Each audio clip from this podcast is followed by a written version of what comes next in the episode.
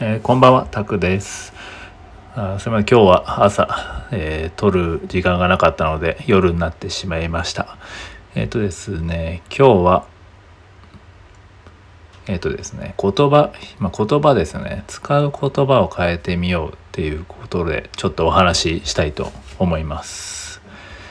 えっ、とですね、まあ自分のことをね、え生徒と、まあ、例えばえ英語を学んでる時なんですけど自分のことをね生徒と思うのはやめようということです。えなぜなら、えそうなると自然と受け身になっちゃうんですよね。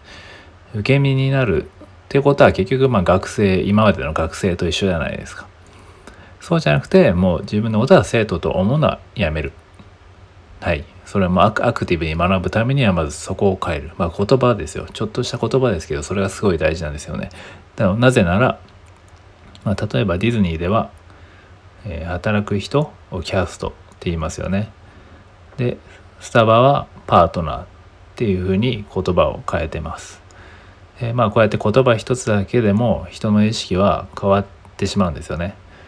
でこれはまあきっとね今英語学習とか学んでもそうですけどなんか何かを習ってる人もこの意識を変えるだけで取り組む姿勢も、えー、変わるんですよね。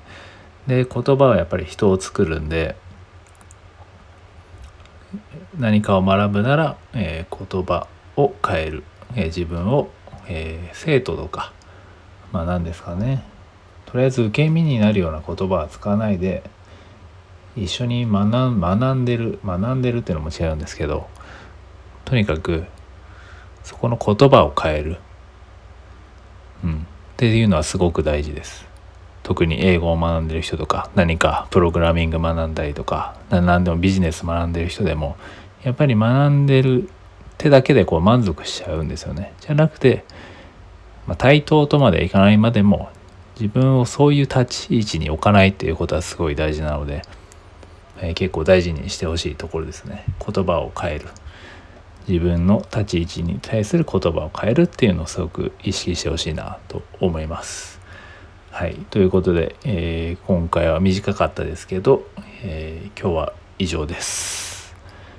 はい、また明日朝あげます。ありがとうございました。